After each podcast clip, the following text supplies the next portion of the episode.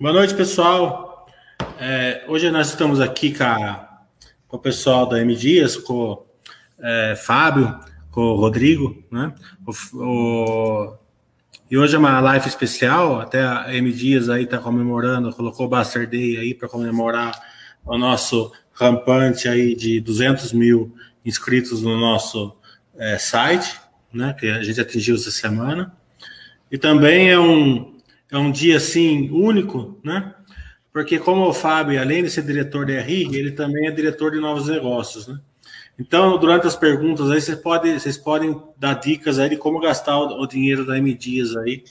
É, que, daí vocês não ficam dando pitaco para mim, vocês já dão pitaco diretamente para eles. Né? Então, boa noite, Fábio, Rodrigo. É, se vocês quiserem é, começar falando alguma coisa sobre a M Dias, né, e dar boa noite para o pessoal da Baster, fiquem à vontade.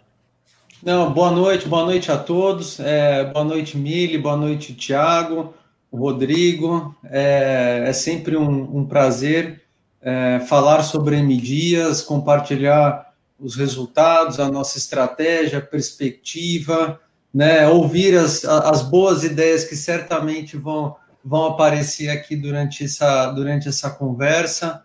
É, já fizemos uma, um, um, um, vídeo, né, Mili, no ano passado, não era live, foi um, foi um vídeo que acabou sendo um vídeo mais para apresentar a empresa, é, principalmente para os assinantes da Baster.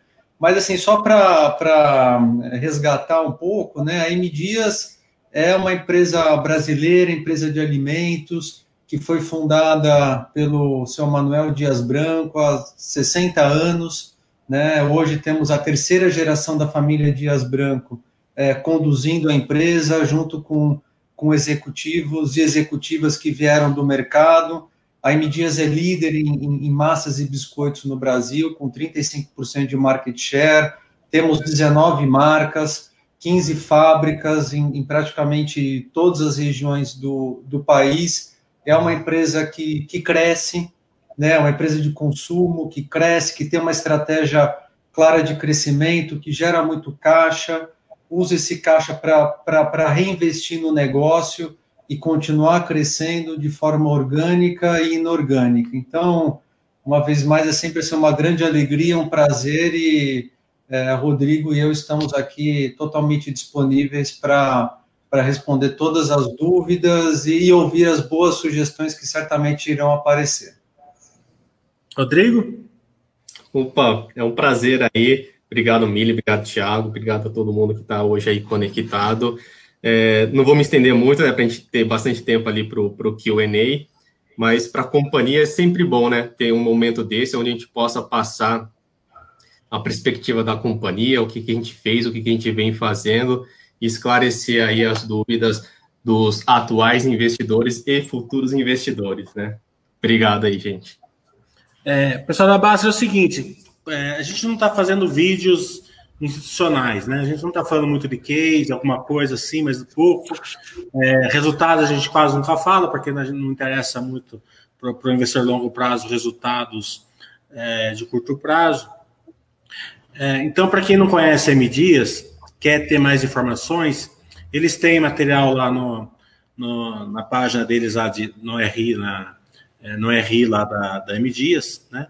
Mas a gente também tem, a gente também fez um vídeo com o Fábio no passado, é, que a gente abordou toda a parte institucional da empresa e está lá na página da M Dias, é, no, no, nosso, no nosso site, né? Então, quem quiser, é, quem está chegando agora no site, os, os novos entrantes, tem lá esse material lá para vocês verem, né?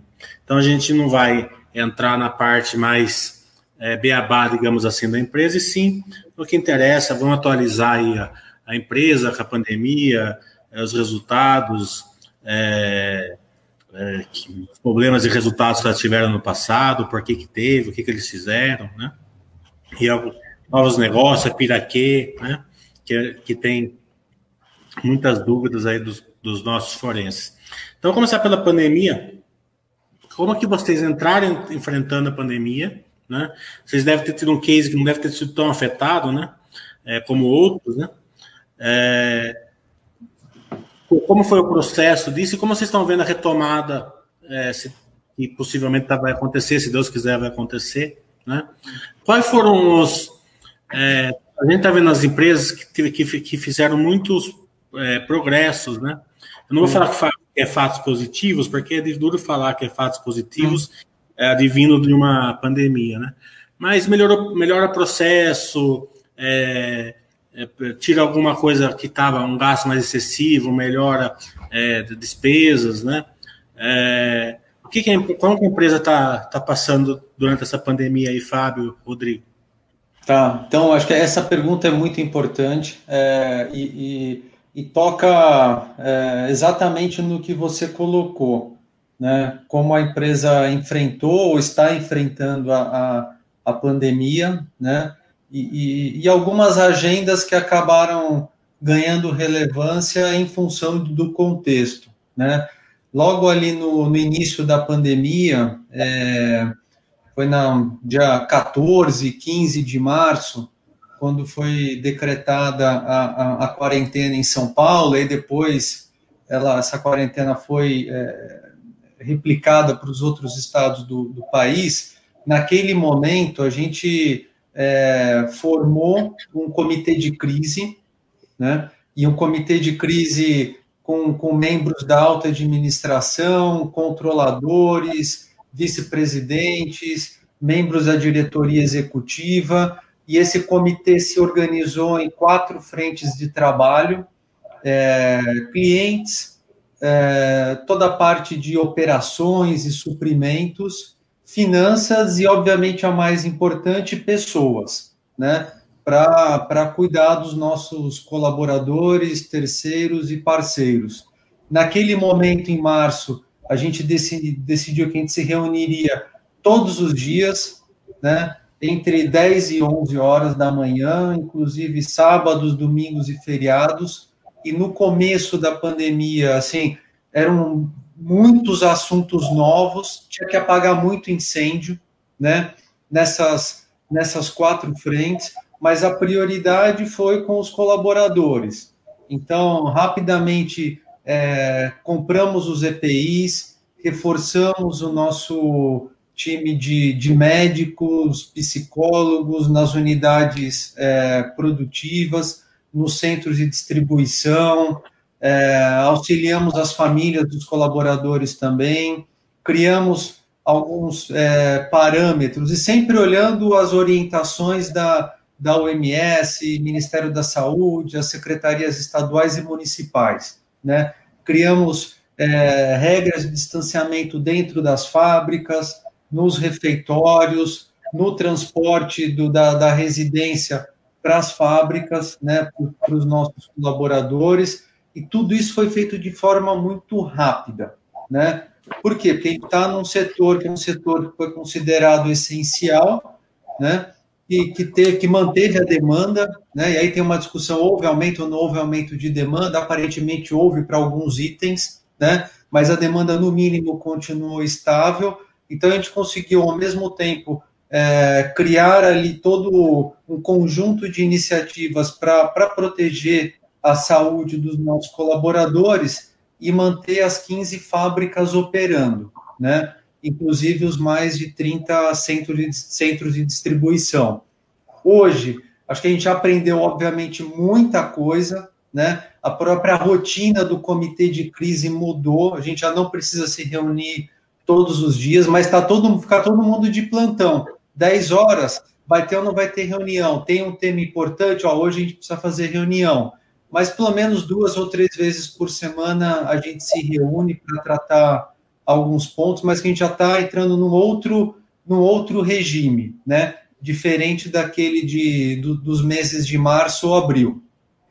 A segunda questão que você colocou, que assim, outras agendas, né? O que, que a gente acabou acelerando? No começo da pandemia, assim, ninguém sabia exatamente o que ia acontecer. Acho que ainda tem muita dúvida ainda, mas naquele momento acho que tinha mais dúvidas, né? É, a gente fez algumas captações para proteger o caixa da empresa, porque a visibilidade com relação aos resultados estava muito baixa naquele momento, e a gente também começou a olhar outras questões para melhorar e proteger o caixa da empresa, inclusive capital de giro.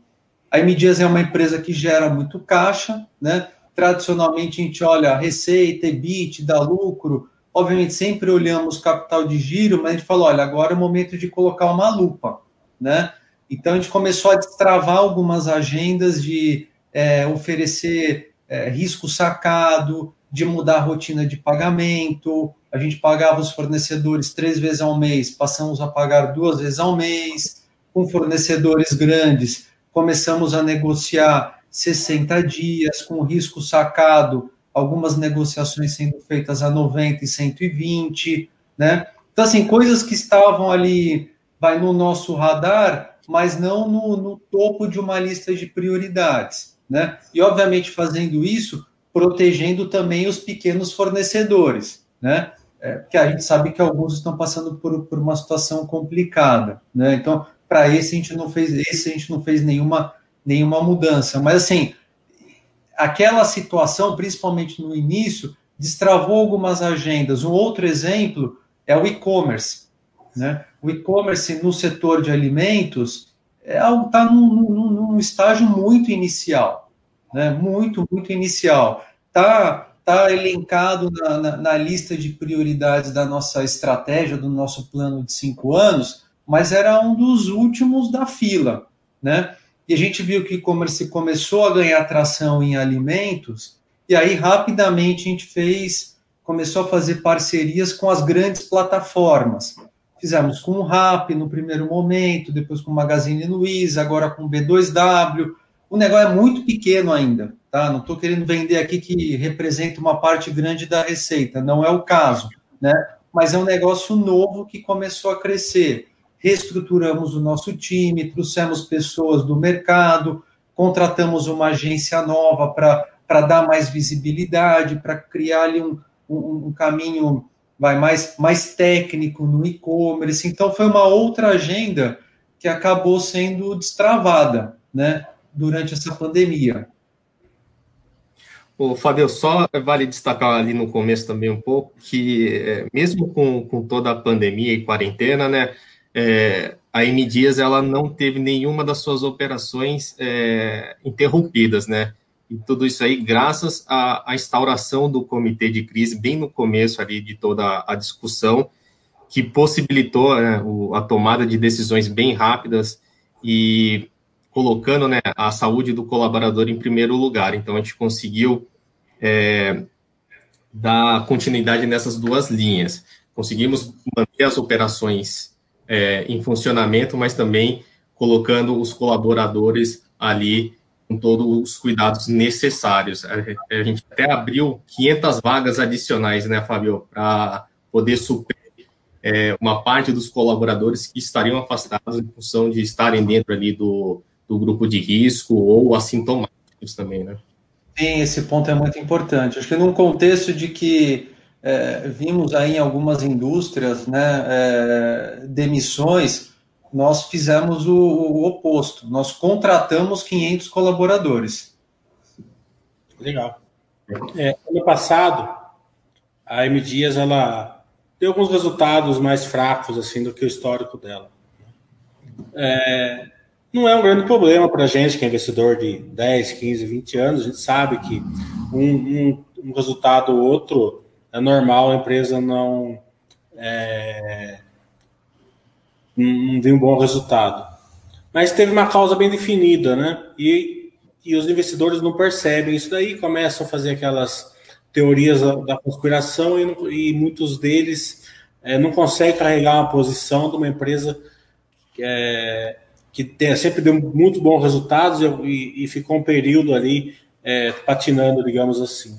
Mas isso teve uma causa bem, bem específica, que foi o sell-in e sell-out, né? Então, eu gostaria que vocês explicassem o que aconteceu, e principalmente o seguinte, né? É, toda empresa boa, eu considero a medidas muito boas, muito boa, quando é, passa por um, um, momento desse, ela melhora o processo. Né?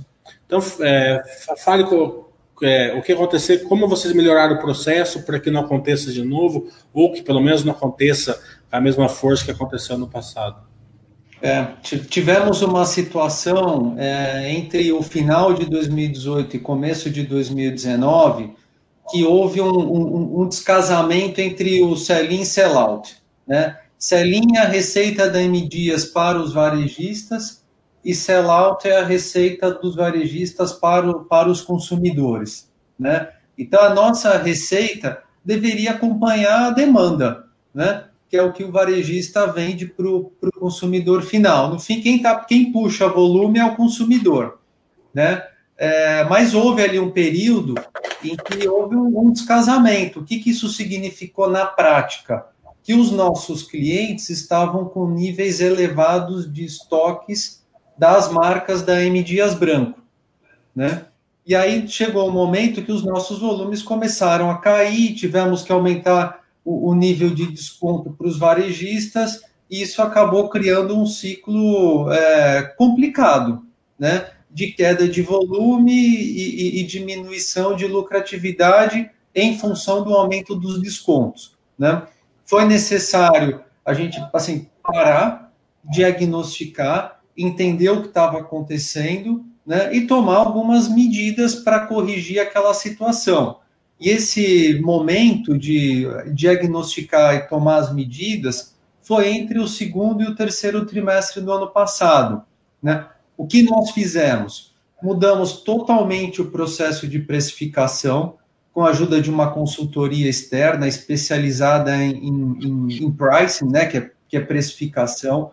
Foi um trabalho muito intenso. Então, hoje a gente tem um processo de precificação que olha no detalhe, né, é, item por item, que é o SKU por SKU, é, por canal, por região, por marca. Né, a gente tem os corredores de preço que, que estabelecem qual é o preço mínimo e o preço máximo para cada SKU.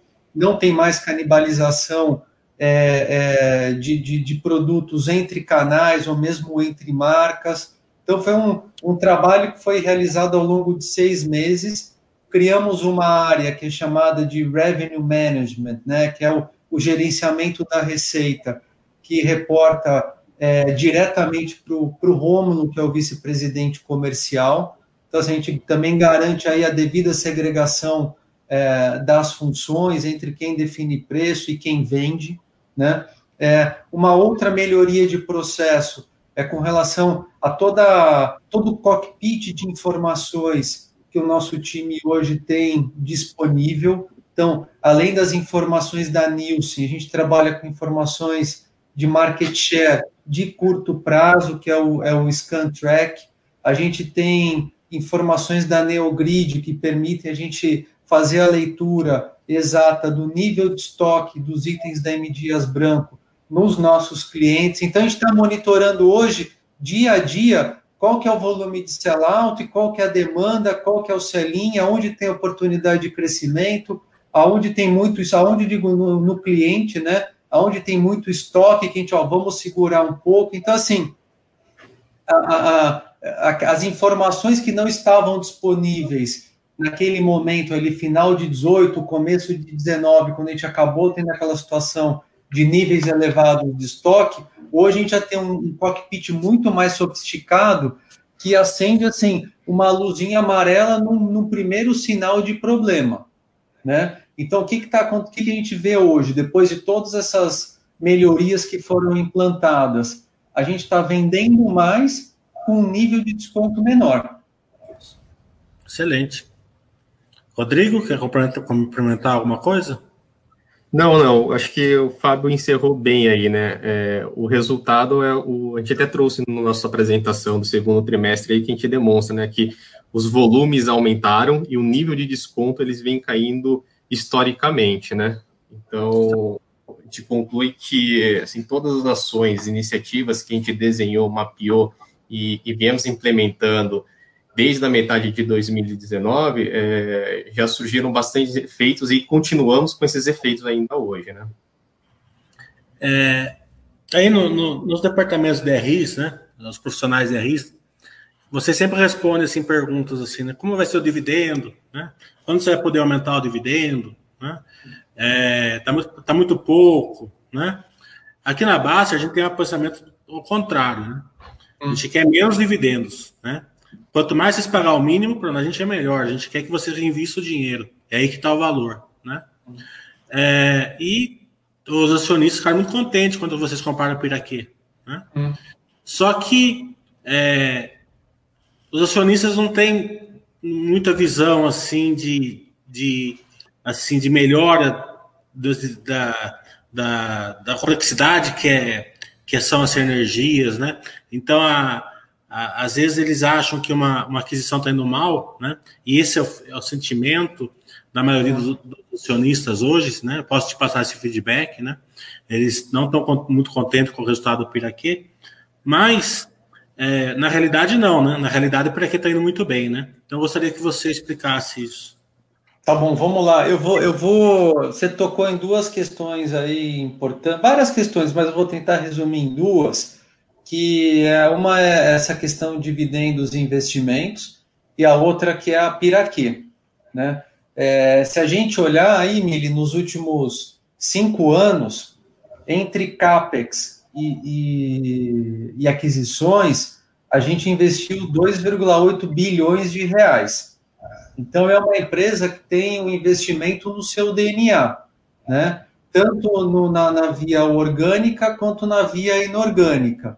Esses 2,8 bilhões, tem a Piraquê, que foi uma transação de um bilhão e meio, mas a gente construiu um moinho novo, super moderno em Bento Gonçalves, né, que foi um investimento de 300 milhões de reais.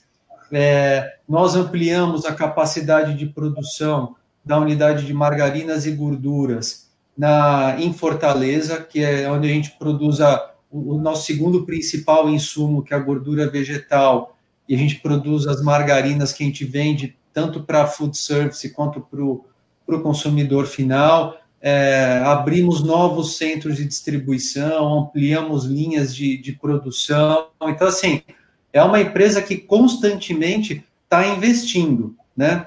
Esse ano a nossa projeção inicial era de investir 282 milhões, deve ser algo próximo a isso. A gente segurou um pouco na pandemia, o resultado veio, a gente já, começou a, a, retomar alguns investimentos. Então, assim, é o foco é no crescimento, por isso que eu coloquei na abertura aqui, é uma empresa que cresce e tem uma estratégia clara de investimentos e está sempre investindo, né? Está sempre investindo. É, a via inorgânica é uma agenda ativa, né? A gente está constantemente é, monitorando o mercado, prospectando, analisando. Obviamente é um tema que não dá para ficar entrando em detalhes, mas assim, é, temos pessoas dedicadas. Hoje, 60% da receita da empresa é, vem das marcas que foram adquiridas desde 2003. Então, assim, é uma empresa que tem uma, uma agenda de investimentos. Né? Sobre a Piraquê,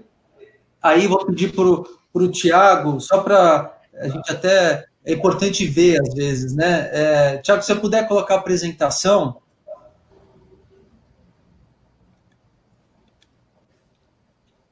Acho que eu estou comandando aqui. Se vocês. Tá, tá comandando. Tá. Estão vendo, Rodrigo, vocês estão vendo é, o slide perfeito, da Está no slide da Piraquê, isso. Bom, legal, beleza. Então, só para assim, contextualizar, né? A gente adquiriu a Piraquê em maio de 2018. Né? A Piraquê é uma, é uma empresa do Rio de Janeiro, uma marca fortíssima no Rio de Janeiro e no Espírito Santo, é, focada principalmente em biscoitos. São produtos no posicionamento de preço premium. Tem alguns itens que a gente diz que são itens icônicos, né? Goiabinha, leite maltado, cracker gergelim. Aí falando, abrindo um parênteses aqui, leite maltado, a gente acabou de, de lançar um leite maltado é, coberto com chocolate, que é um produto espetacular, que a gente iniciou as vendas nos últimos dias, e assim, putz, o começo está indo super bem, né? Super bem. Então, é, foi um, um, uma transação de um bilhão e meio, é, duas vezes receita, era uma, tinha uma receita naquele momento anual próxima dos, dos, dos 700 milhões de reais, né? É, com uma margem EBITDA é, antes da aquisição de 14%, né? E aqui no, no, na, na, no canto esquerdo aqui do slide, a gente está mostrando qual que é a margem EBITDA da Piraquê, no segundo trimestre de 2020 de 23,7%. Então, a gente está mantendo a margem bruta. O que, que significa isso? A gente está mantendo o posicionamento de preço premium da Piraquê, com uma margem bruta superior a 46%, exatamente a mesma do momento que a gente comprou a Piraquê. A gente capturou muita sinergia, né? É, principalmente nas despesas com vendas, despesas administrativas, um pouco também em melhoria na, na, no processo produtivo, e a margem EBITDA foi gradualmente aumentando entre 2018 e 2020. Hoje a gente está com uma margem EBITDA de quase 24%. Né? É uma empresa, é uma marca né, que passou. A gente está vendendo a Piraquê hoje em, em, em, muitos estados do Brasil, mas está no começo. Né? É, hoje já tem mais de 9 mil pontos de venda fora do Rio de Janeiro e do Espírito Santo, do Espírito Santo vendendo a Piraquê. A Piraquê já está verticalizada. O que, que significa isso? Esse 98,7% que está no gráfico. Né? Quase 100% da farinha de trigo consumida na Piraquê para a produção dos biscoitos é produzida nos moinhos da M. Dias Branco. E essa é uma das fontes de, de sinergia.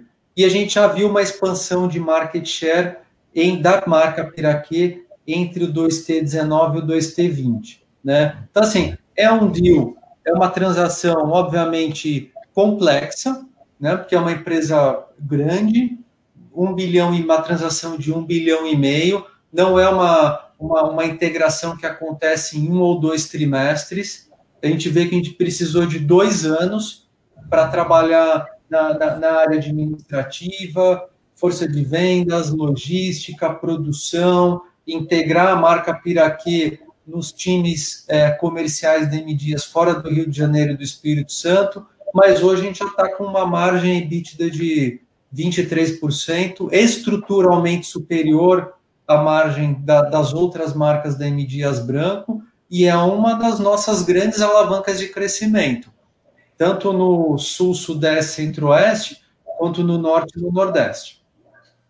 Legal. Rodrigo? Aí, só, é, Fábio, o, é legal a gente também destacar que a Piraquê, né, dados os resultados, é excelente, ela é uma das marcas que a gente está trabalhando para que ela se torne uh, nacional, né? São uma das marcas nossas que a gente está trabalhando para que ela se torne nacional, né?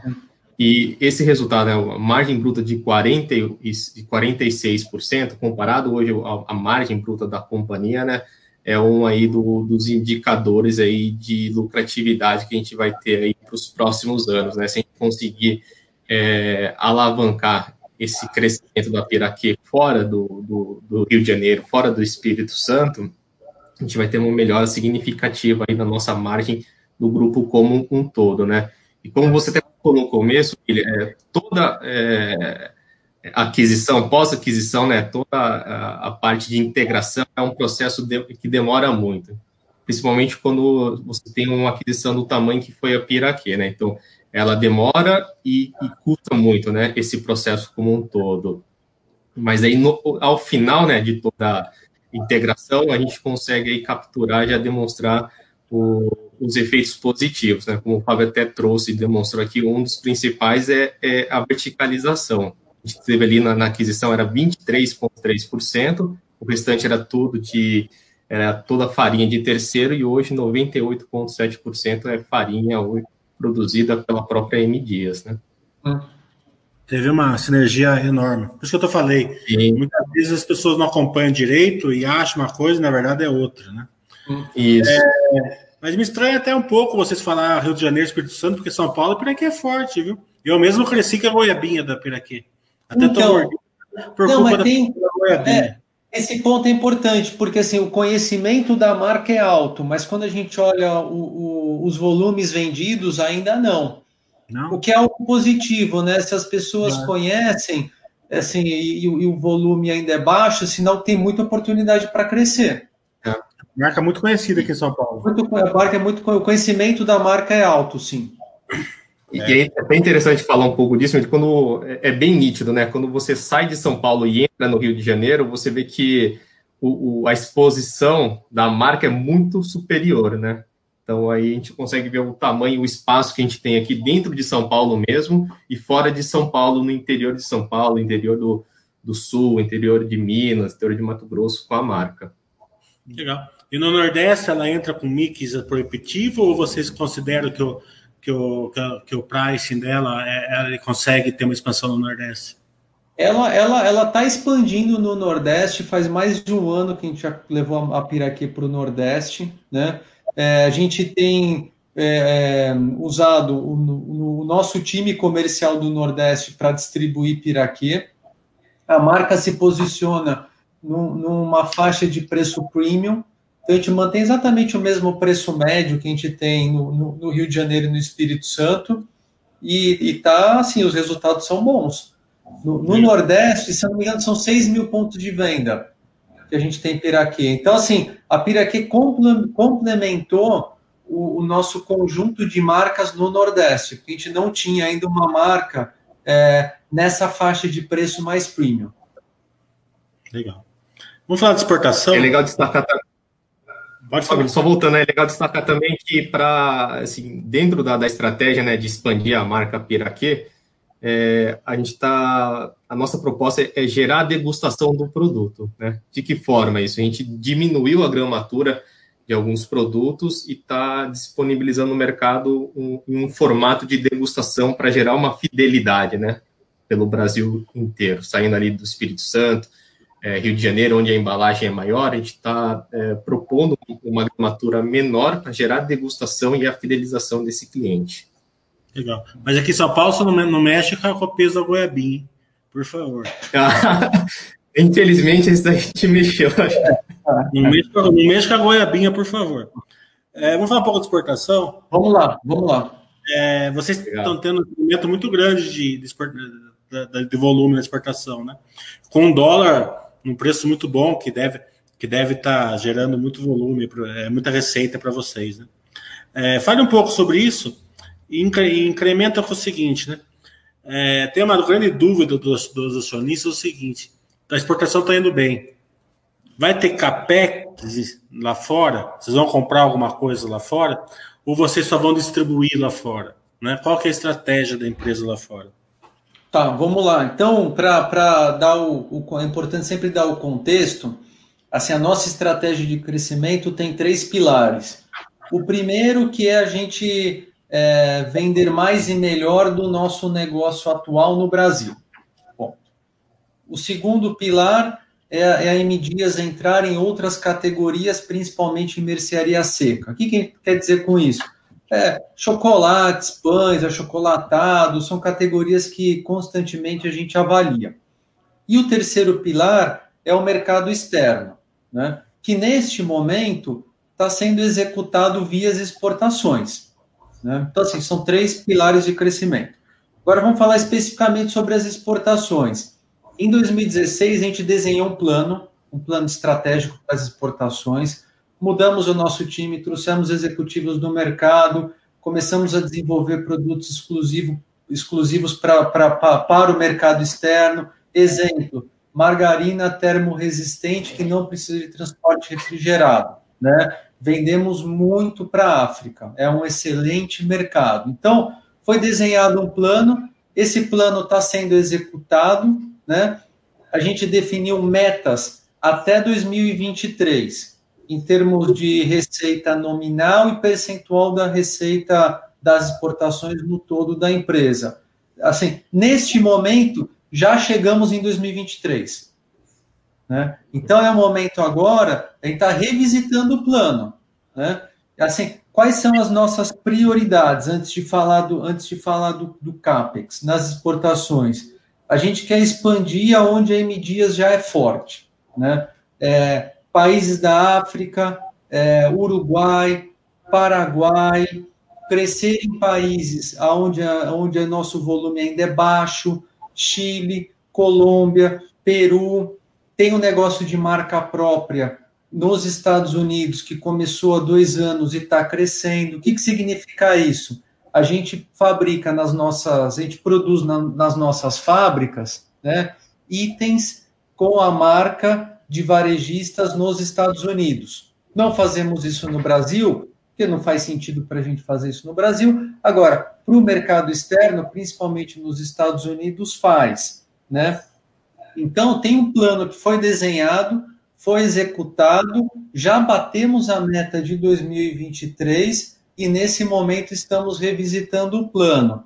É, CAPEX para as exportações fora do Brasil, hoje isso não está no radar. Né? Agora, por outro lado, a gente começou um processo de, de ter alguns times fora do Brasil. Então, a gente contratou um, um, um diretor de vendas no Uruguai, né? faz alguns meses. Os primeiros resultados são muito bons, né? E a gente está avaliando fazer isso em outros países também. Rodrigo, a China está no radar, hein? Não, por a é enquanto.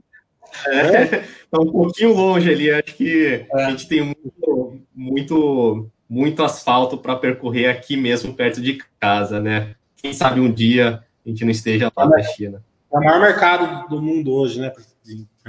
Essa é, é. é uma cultura que consome muito, né? Massa. É, eu estava vendo. Mas, tava... hoje não está. Hoje tá. não está.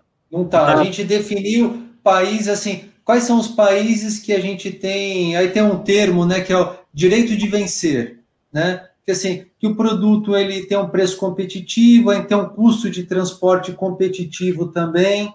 Então, assim, hoje, assim, a, China não se encaixa.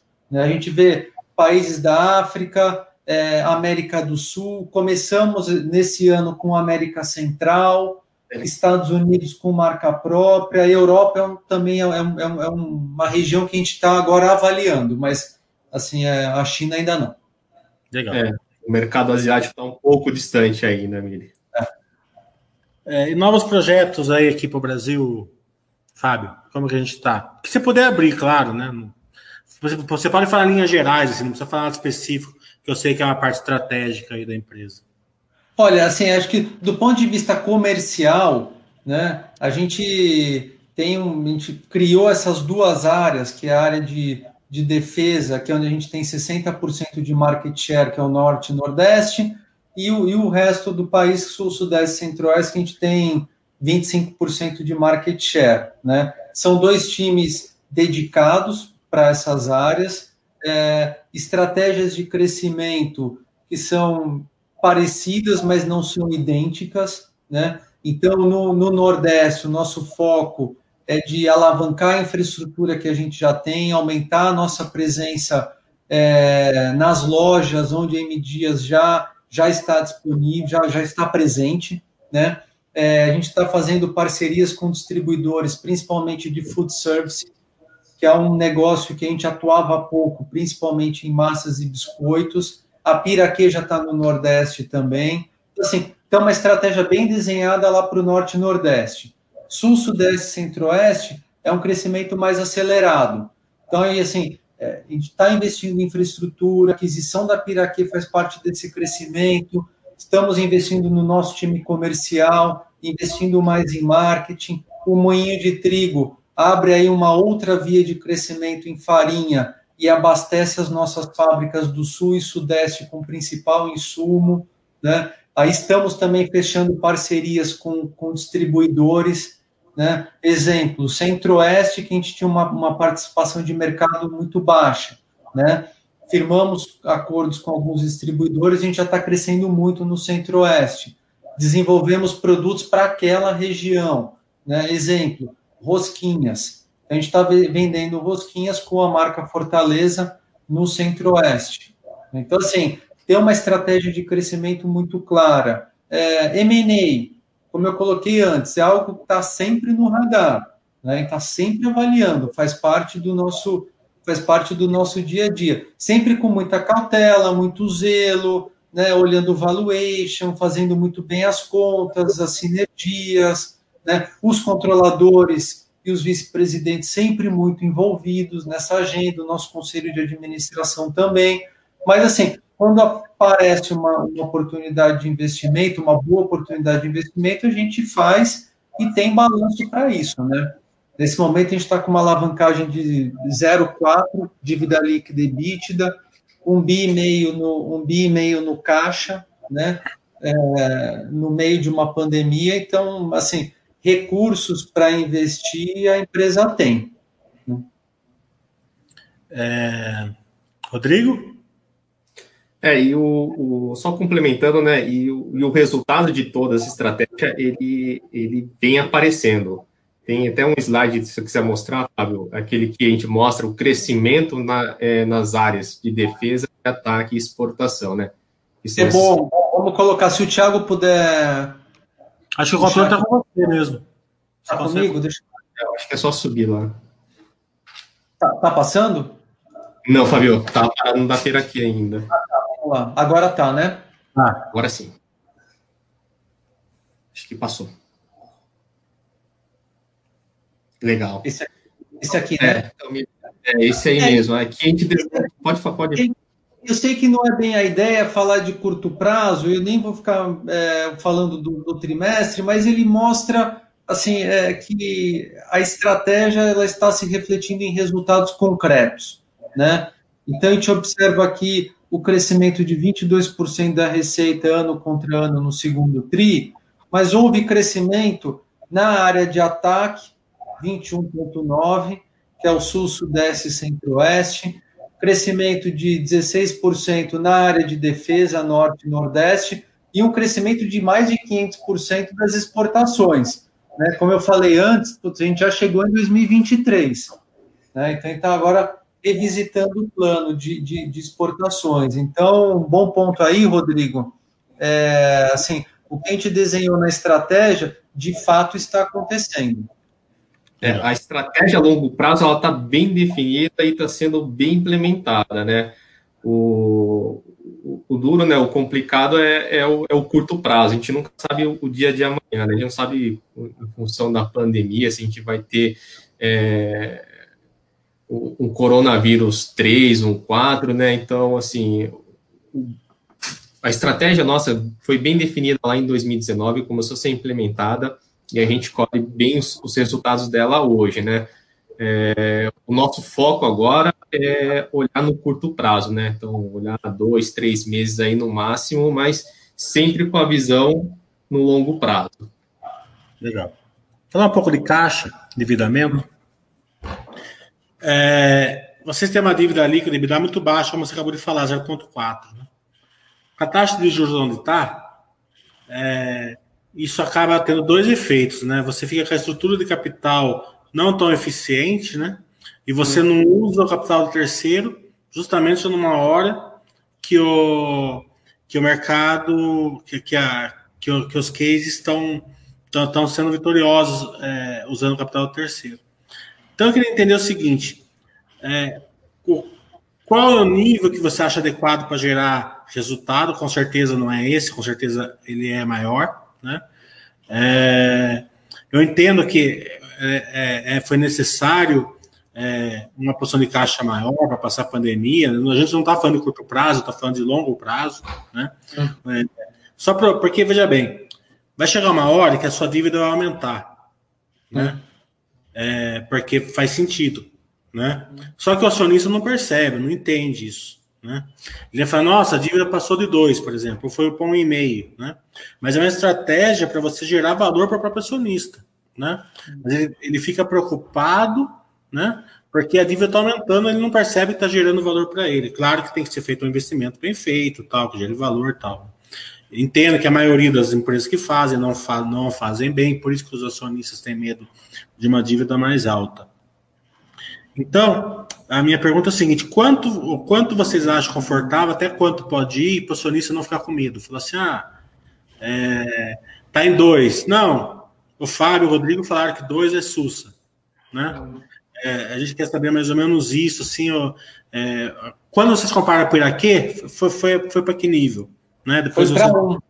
Foi para um. É, a gente não tem, viu, Milha? A gente não tem assim uma, essa definição, né? De qual que é o, qual que é o máximo né, de, de, de alavancagem. Assim, o perfil da empresa, é, assim, desde a da, da sua fundação, né, é um perfil conservador do ponto de vista financeiro. sem deixar de aproveitar as boas oportunidades de investimento. Né? Então, não, não, temos um máximo, vai um máximo e um mínimo, né? Fala, tem que ficar em tal, em tal intervalo. Isso não temos. O, o nível máximo que tivemos aí, pelo menos desde do, do da abertura de capital, foi de 2,5, né? Que foi em 2008, quando a gente comprou a, a Vitarella. Mas aí, quando a gente olha em retrospectiva, a gente vê que tem, tem é algo quase, vai, vou chamar de cíclico, mas assim, tem um comportamento muito parecido, né?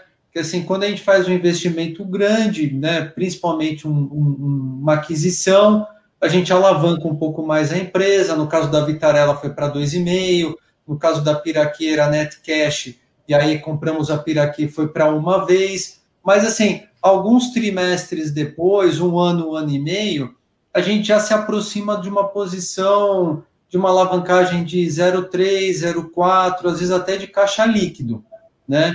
Então, esse é o, é o comportamento padrão, mas não, não, não temos um máximo. Olha, é, precisamos operar com uma alavancagem de uma vez, duas vezes ou três vezes. Isso não, tem, não temos, né?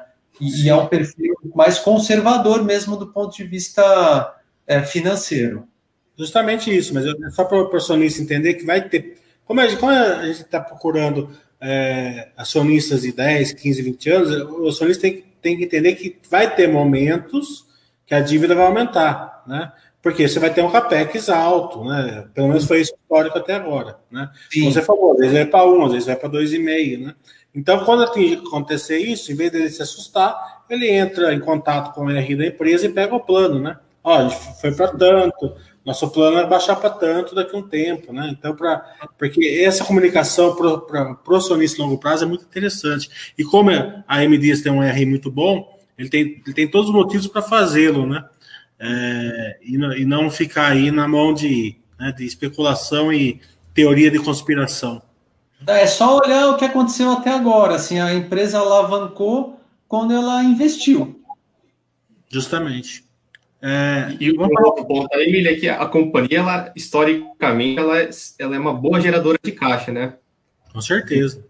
A gente encerrou aí o, o, o trimestre com um bi e 1.4 bi, né? Você me corrige aí, Fábio, se, me, se a minha memória não estiver errado.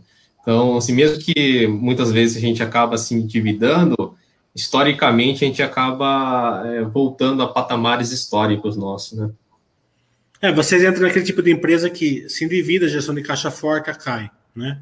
Se endivida. Então o risco é sempre o CAPEX. O, o risco não é o endividamento em si. O risco é o endividamento, o, o, o CAPEX ter sido mal feito, né? Então é, é o investimento. O, o, porque vocês fazem baseado no caixa, lógico. É, o risco é o investimento errado, né?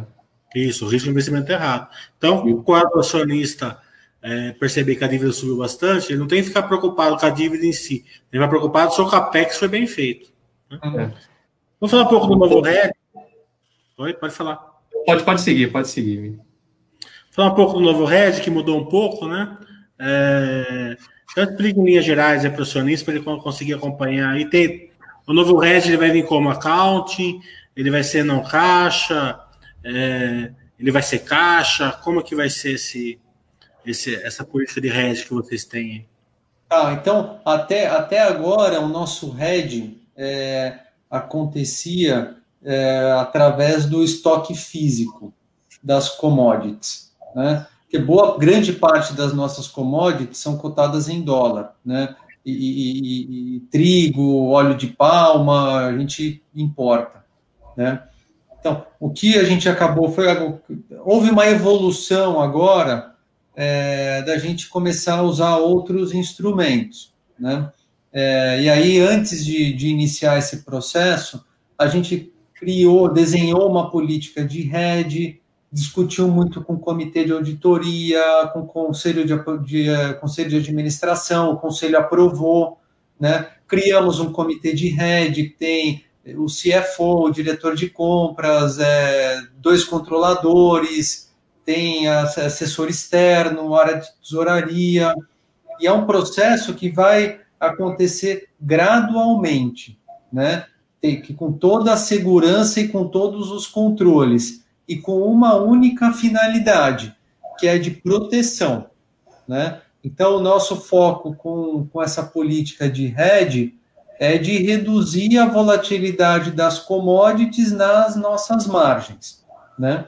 Então, gente está trabalhando, já começou, já começou a fazer alguma proteção de moeda no curto prazo, né? Com, assim, com muita tranquilidade, de forma muito gradual, né? É, vai ter hedge accounting.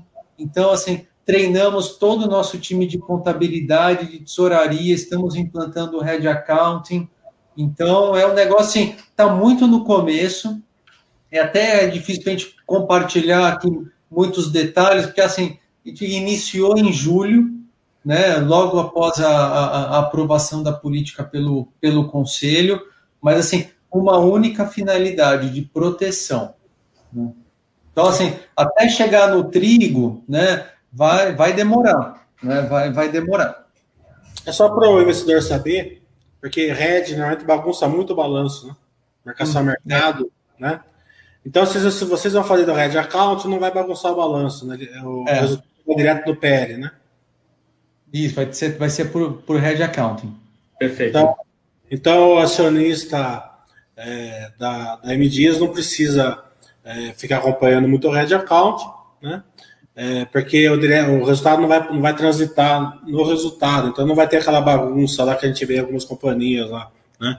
Empresa indo bem, dando prejuízo, né? E por aí vai. É, vamos falar de dólar. Uma, uma grande assim, preocupação do acionista em relação ao, ao, impacto que o dólar tem na companhia. Porque o feeling deles né, é que é muito forte esse impacto. Né? É, que a empresa fique mais lençóis quando tem algum, alguma evolução forte de dólar, né? É que o ciclo fica prejudicado, pelo menos aí no, no, no médio prazo, né? Mas isso, na, isso não ocorre, na verdade, né? Primeiro porque vocês estão fazendo isso há 50 anos, 60 anos, não é nenhuma novidade para vocês. E depois que vocês, vocês conseguem ter uma, algumas, algumas ferramentas que protegem esse, essa evolução rápida do dólar. Né? Você pode explicar como o dólar impacta e o porquê não é tão forte esse impacto? Tá, explico sim. Esse é um ponto importante. Assim, primeiro, é, vou falar de dívida e de resultado. Né? O, o, a, a, dívida, a gente tem um pouco de, a gente já falou bastante de dívida aqui, mas parte da dívida é em, em moeda estrangeira, né? Mas ela está 100% protegida, né? Swap de câmbio para CDI. Então, assim, 100% de proteção. No resultado, a gente vê impacto de dó de câmbio, né? Por quê? Porque a gente tem várias commodities cotadas em dólar. A gente importa trigo da Argentina, dos Estados Unidos, do Canadá, da Rússia, óleo de palma a gente também importa, tem algumas outras commodities, né? Então, assim, quem olha ali no horizonte de curtíssimo prazo, de um ou dois trimestres, vai ver algum impacto do câmbio, como foi no do primeiro para o segundo trimestre, que a margem bítida foi de 14 para 12, né? Essa leve retração de margem é em função do câmbio. Por quê? Porque o câmbio subiu tanto né? Subiu muito e muito rápido, que assim, o, o, o reajuste de preço, obviamente, está acontecendo, mas não foi na mesma velocidade, porque uma coisa é o dólar, a outra é a dinâmica do consumidor. Né? Então acontece ali, às vezes, um, um descasamento da desvalorização, desvalorização ou valorização também, né? Da moeda com os ajustes que são feitos no preço. Então, se a gente olha no horizonte maior, de dois, três anos, né, as curvas vão se convergindo, né? Porque tem um estoque de trigo por quatro meses, de óleo vegetal também tem alguns meses, é, cacau, amido, as embalagens. Então, assim, agora com o RED, a gente tende a, a, a reduzir a volatilidade também da moeda no, no, nas nossas margens. Então, assim, aí você tem razão, Milha, assim, depende muito da, do horizonte quem está olhando, assim, não estou falando que está certo ou errado, mas quem olha o trimestre realmente vê, pô, teve um impacto do dólar. Teve, né? É, às vezes é positivo, às vezes é negativo, né? Do primeiro para o segundo tri foi desfavorável, tivemos momentos em que foi favorável, né? Então, mas assim, a gente, é, é como você falou, faz 50 anos que, mais 50 anos que a gente vende massas e biscoitos. E o Brasil não é autossuficiente em trigo, isso não, não é algo novo. Né? Então, o Brasil importa, a gente também importa. Então, sempre vai ter alguma volatilidade nas margens em função do, do câmbio, né? mas é algo que vai sendo ajustado. Certo. Não é tão, não é tão alto como a turma acha que é. Rodrigo, quer complementar alguma coisa? Não, não, o Fábio tocou em todos os pontos aí, só acho que um, um, um, complemento é que a política de rede está vindo para ajudar em toda essa, essa volatilidade, né? Então, no longo prazo, o que a gente pode esperar aí é, é, é menos impacto do câmbio no resultado, né? Porque uma vez que você consegue é, se planejar com, um, com o câmbio, né? Seja ele de 3, 4, 5, 6, 7 reais, é, é mais fácil do que você se planejar um câmbio de 7, daí ele vai para 3, né?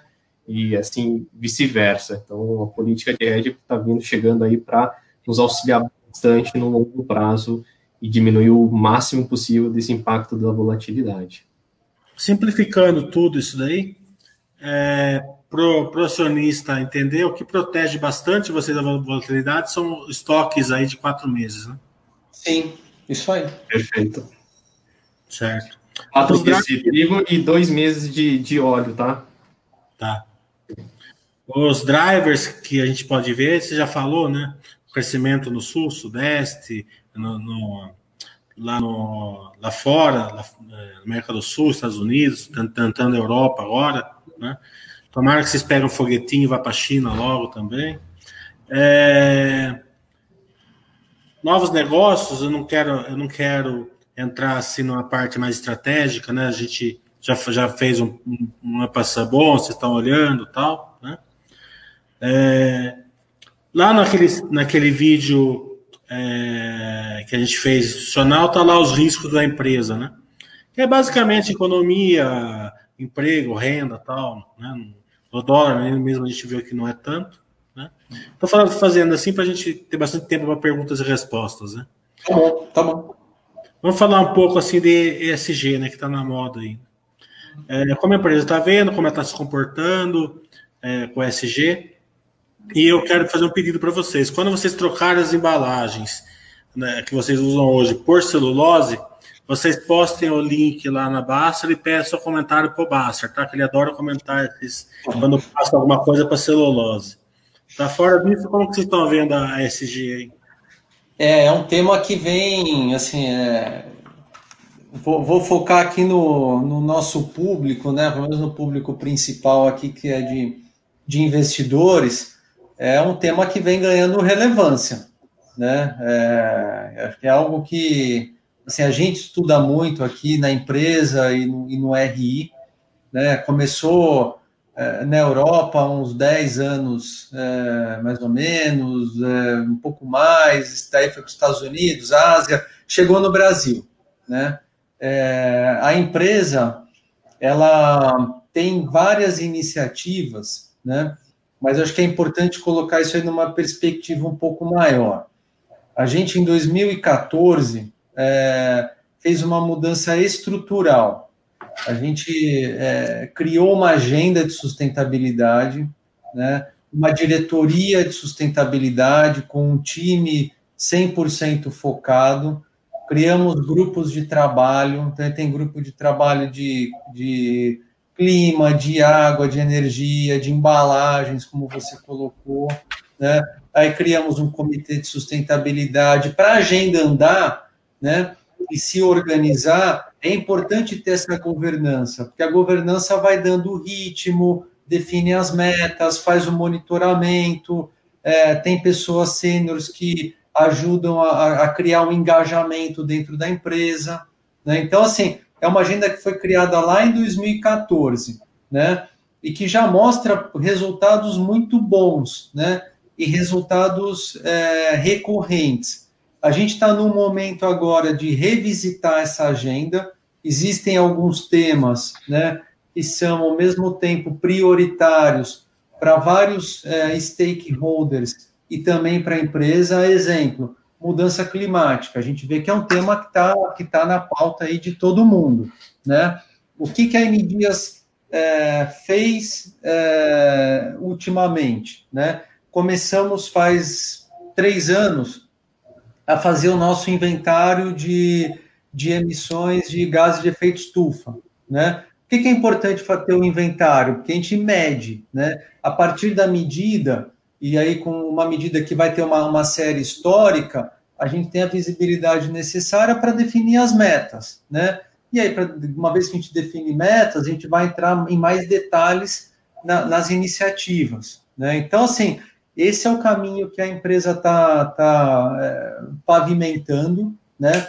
A gente olha sempre com muito cuidado, né? assim, todos os temas, mas vendo assim, pô, quais são os temas que realmente são importantes para o nosso setor, para os nossos públicos e para a empresa, né? É importante fazer essa seleção, até para a gente alocar bem os esforços e alocar bem os recursos, né?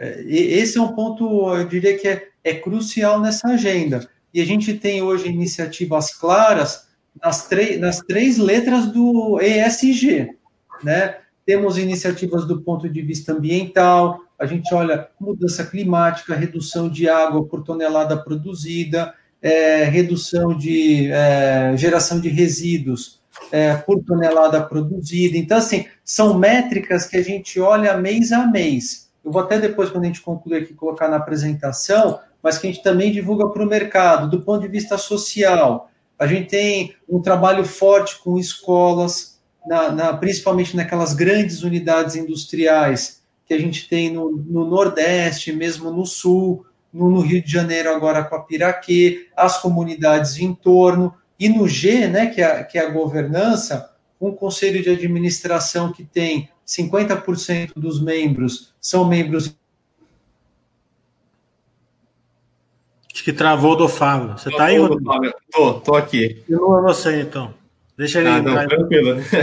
Eu, eu, eu, dou continuidade. Independentes, é... temos HD. Voltou. Travou. Ah, voltou? Voltou. Voltou? Ah, voltou? Travou. Voltou aí, Camilo. Voltou? Voltou. Voltou. Falando do. do, tá, do, tá da governança. Isso, né? a gente tem um, um, um, conselho de administração com 50% dos membros independentes, a gente olha no conselho também essas questões de, de, de sustentabilidade, principalmente de governança, tem um comitê de governança, né? A empresa é super transparente, está no novo mercado. Então, Milha, assim, eu, eu, te agradeço até pela pergunta, porque é um, é um ponto assim que a gente tem, a gente olha com muito cuidado, tem trabalho, né? Assim, tem trabalho sendo feito com pessoas dedicadas, várias áreas é, engajadas e a gente faz questão de todo trimestre compartilhar com o mercado, né? Algumas das métricas. Eu vou pedir para o Thiago voltar a apresentação aqui. E aí, pessoal, essa aqui é a, é a nossa apresentação de resultados do, do segundo TRI, mas eu vou usar aqui, ó. O que, que a gente olha aqui? Isso aqui é o que a gente divulgou para o mercado, né? Ó, é, reduzimos o consumo de água por tonelada produzida, geramos menos resíduos por tonelada, houve redução da frequência de acidentes de trabalho e tem um desafio aqui na reciclagem de resíduos. De resíduos. Então, assim, a gente mostra o que está indo bem e o que ainda não está indo bem, né? O que precisa de trabalho. É, a gente segue os, os, os ODS, que são os Objetivos de Desenvolvimento Sustentável da ONU. É, esses são os grandes parâmetros, né, que definem também a nossa, a nossa ação. Assinamos aí o Pacto Global com a ONU, né? É interessante. Bem lembrado, assinamos no ano passado o Pacto Global com a ONU. É, o, o, próprio fato de vocês, né, a Baster ter perguntado de ESG já mostra que é uma temática que ela está mudando, né, aqui no, aqui no Brasil. Ela está chegando, está se tornando cada vez mais forte e a companhia ela se preocupa e tem esse tema aí, a temática de sustentabilidade ESG é, como um dos pontos que a serem que estão em desenvolvimento, né? Com certeza, porque além de tudo, é, na uma maneira mais pragmática falando, né, tem muita gente que não vai comprar produtos de quem não se adequar, né? Então não é só é pragmaticamente falando é importante. Correto. Então, a minha última pergunta é, seria dos subsídios.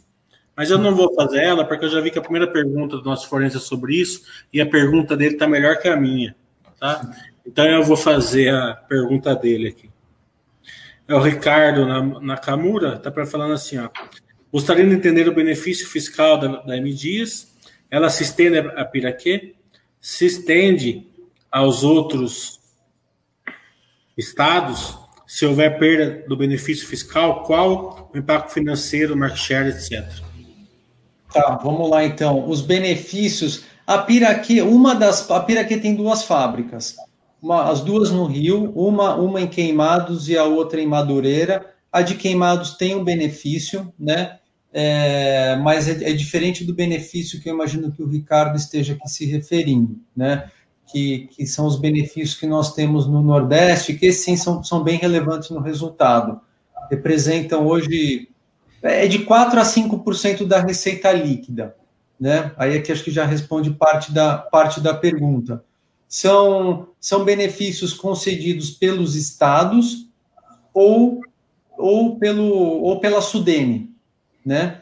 E basicamente, e, e ambos né, estão relacionados a investimentos que a empresa faz. Então, a gente faz um investimento numa fábrica, no moinho, num centro de distribuição, ou seja, CAPEX. Né? Tem investimento em CAPEX, tem uma geração de, de, de empregos, né? e aí a empresa ela, ela pode pleitear um determinado incentivo que ele é válido por 10 anos. Então, ao longo desses 10 anos, após o investimento, a empresa tem uma, uma, uma redução, eu vou simplificar aqui, mas é uma, é uma redução no, no imposto estadual ou no imposto, é, ou no imposto de renda. Né?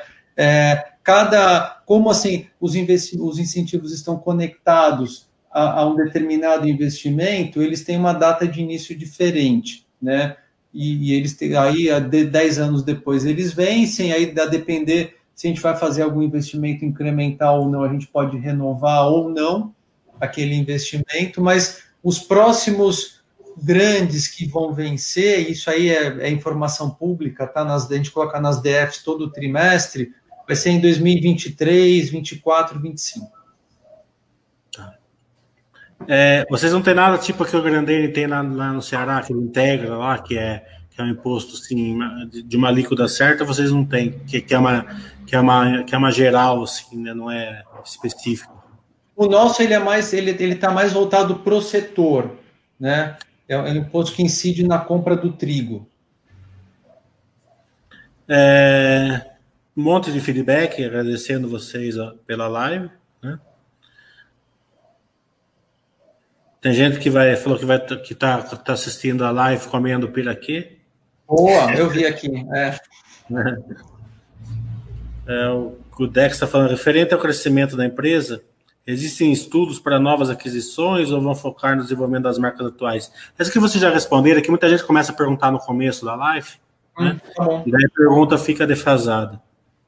É, Metzer está perguntando: gostaria de saber quais são as estratégias que vão ser adotadas para difundir os produtos Piraquê para todo o Brasil.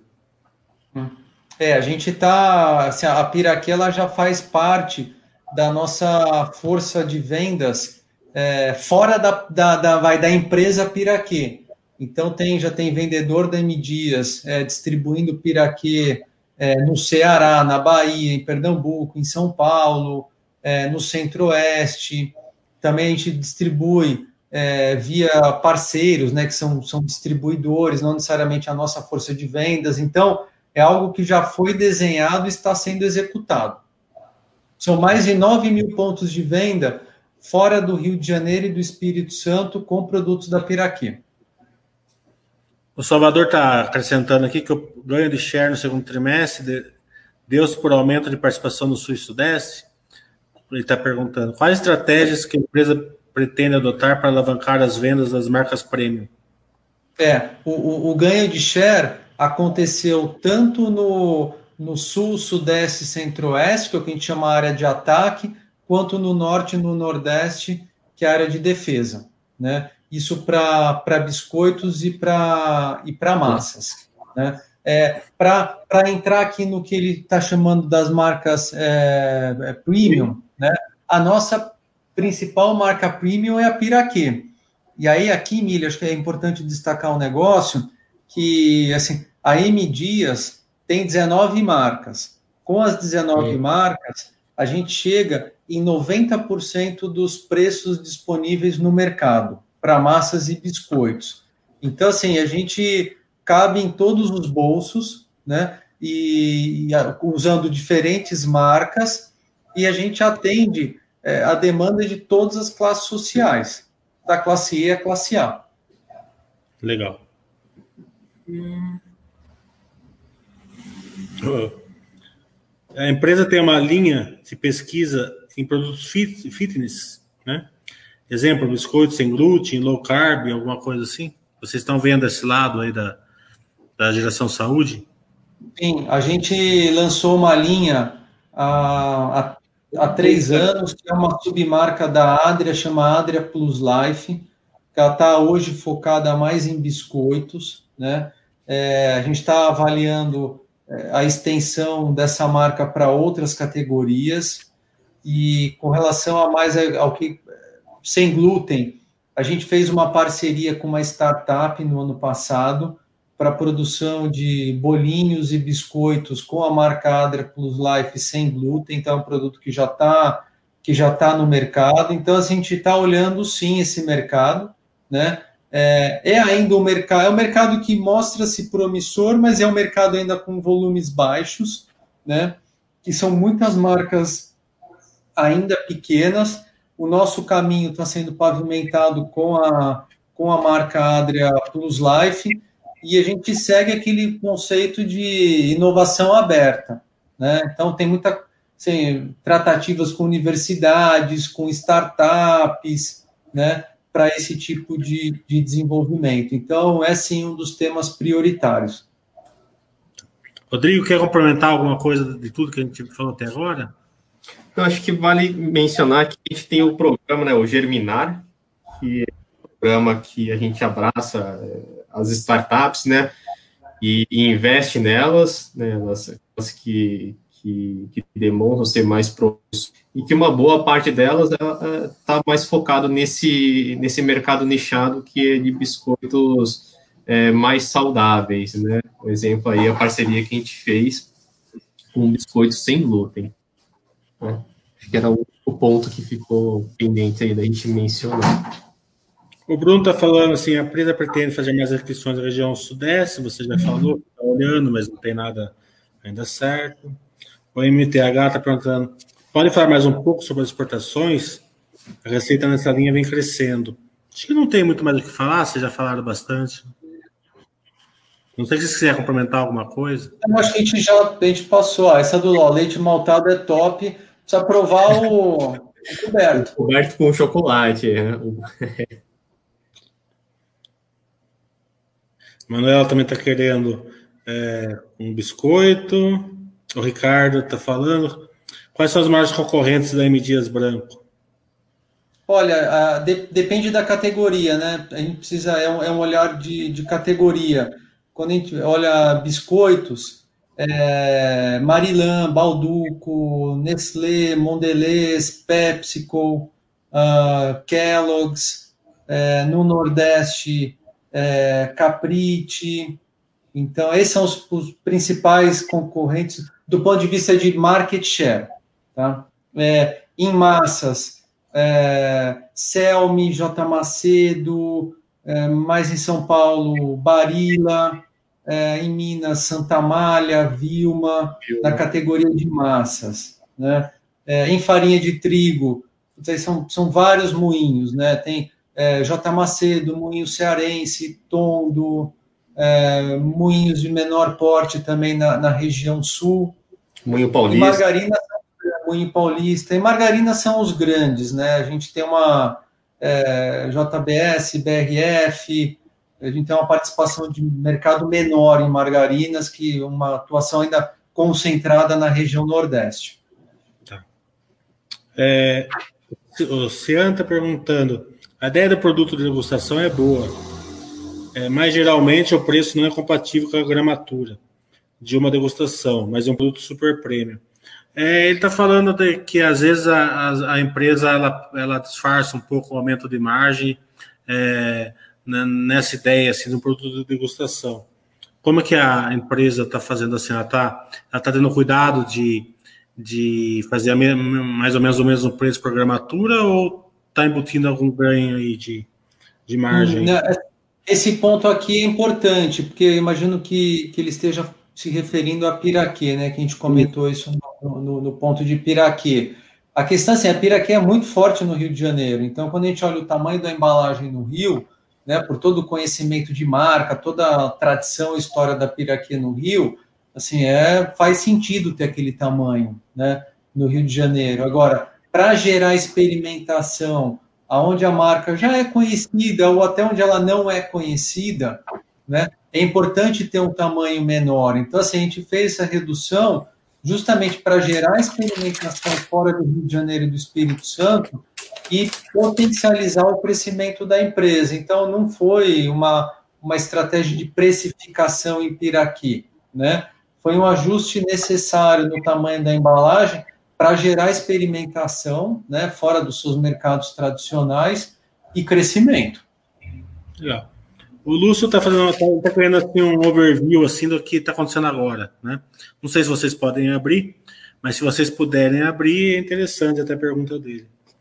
Tá, é, tá. Se possível, comentem sobre o atual nível de utilização da capacidade de produção e como estão os volumes de pedidos.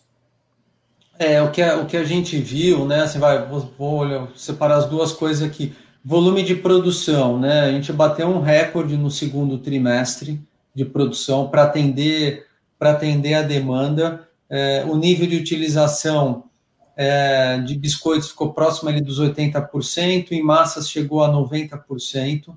O que a gente está fazendo para massas no curtíssimo prazo é reativando algumas linhas de produção que estavam paradas e aumentando o número de turnos em algumas fábricas. Então, assim, não tem um risco de não conseguir atender a demanda. Se a demanda se mantiver do jeito que está, aí sim no médio e longo prazo é investimento em capex, mas tem o tempo nesse, tem o tempo suficiente para fazer para fazer esse investimento, né? Biscoitos está em 80%, então assim, se precisar também aumenta turno é, em alguma em alguma fábrica. Do ponto de vista de volumes, obviamente sem entrar em, em, em detalhes, né? Assim, o que a gente vê, e aí não é uma questão assim, tá ligada à pandemia, mas está mais ligada a todas aquelas mudanças ou melhorias que a gente fez no ano passado, é, que a gente já começou a ver os resultados no quarto trimestre. Então, a gente já tem um sinal, diria que bom, de que a nossa receita mudou de patamar, né? E a gente está mantendo uma boa atração nos volumes, né? É, em linha com a estratégia, né? De cresce no Nordeste, cresce mais rápido fora do Nordeste, expande Piraquê. Então tá assim, o, o assim, a gente vê que a, a dinâmica de volume está tá boa e seguindo exatamente o plano estratégico. Só para o acionista entender bem o que o Fábio falou, é o seguinte: é, rodar a uma capacidade de 90% já é, não é que pode ir para 100%, né? Não, é, não vai. É. Não vai, porque a, a, empresa tem que fazer parada estratégica, parada é, programada, né? E outras manutenções que tem aí, né? Então, atingir um, um volume de 90% na, na parte industrial é muito, muito forte. Então, a gente pode esperar algum tipo de capex aí, com certeza, se continuar assim. Quer comentar alguma coisa, Rodrigo? Não, o Fábio acho que passou por todos os pontos. Esse que você trouxe agora também é bem interessante. É, atingir o um nível de, de, de, capacidade de 100% é quase que impossível, né? E a companhia sempre tem ali, a gente gosta de ter uma certa, é, vamos dizer assim, gordura, né? Para que a gente consiga, em alguns momentos, como exemplo esse que a gente passou agora, que teve um, um aumento do, de, de demanda, né, capacidade de, de, produção e conseguir atender aí, abastecer o mercado, né. Então, Legal. esse patamar de 90 já é um patamar bem alto. Altíssimo. Uh, tem alguns feedbacks aí que a, as concorrentes que se cuidem, né? é, a M Dias tem presença em todos os estados do Brasil e é Piraquê. Ainda não. Terá, mas ainda não tem. Então é oportunidade de crescimento. E a Piraquê também deve ser quantos estados? Ah, desculpa, a M Dias tem. A, a M Dias, é, a Piraquê. A tem, a M Dias tem, a Piraquê ainda não. Tá bom. Como a empresa está encarando a reforma tributária proposta pelo governo federal, é positivo ou negativo para ela? Olha, tem, tem, tem dois pontos aqui, né? Um é com relação à simplificação, né? Aí, obviamente, a resposta é positiva, né? É, com relação assim, a, a, a, eventuais impactos positivos ou negativos, isso a gente ainda não sabe, né? Porque assim, são contas muito complexas para serem feitas, que enquanto a gente não tiver. Pô, qual é o texto final? Né? Tá, tem o texto final, aí a gente consegue se debruçar e, e fazer as contas e apurar se vai ter impacto positivo ou negativo. Agora, do ponto de vista de simplificação, com certeza é um é positivo. Legal. Ele está complementando aqui uma outra pergunta.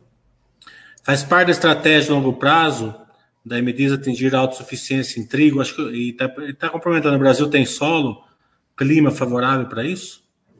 Olha, é, acho que é, assim, só, só fazer um, uma observação aqui com relação à, à, pergunta. Assim, a gente não tem trigo, né? A MDIas não planta trigo. A gente compra trigo. A gente tem a nossa verticalização começa na produção da farinha de trigo, né? Tá. É, agora, o Brasil, o Brasil consome 11 milhões de toneladas por ano é, e importa metade, né? Não sei te dizer tecnicamente se, se é possível ou não o Brasil ser autossuficiente, mas é, hoje é, metade do trigo consumido no país é importado.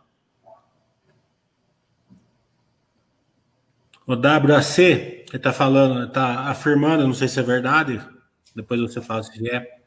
Há algum tempo havia uma discussão sobre a criação de uma marca nacional com lucratividade acima, é, é, numa, num mix mais acima da Piraquê, né? Com certeza.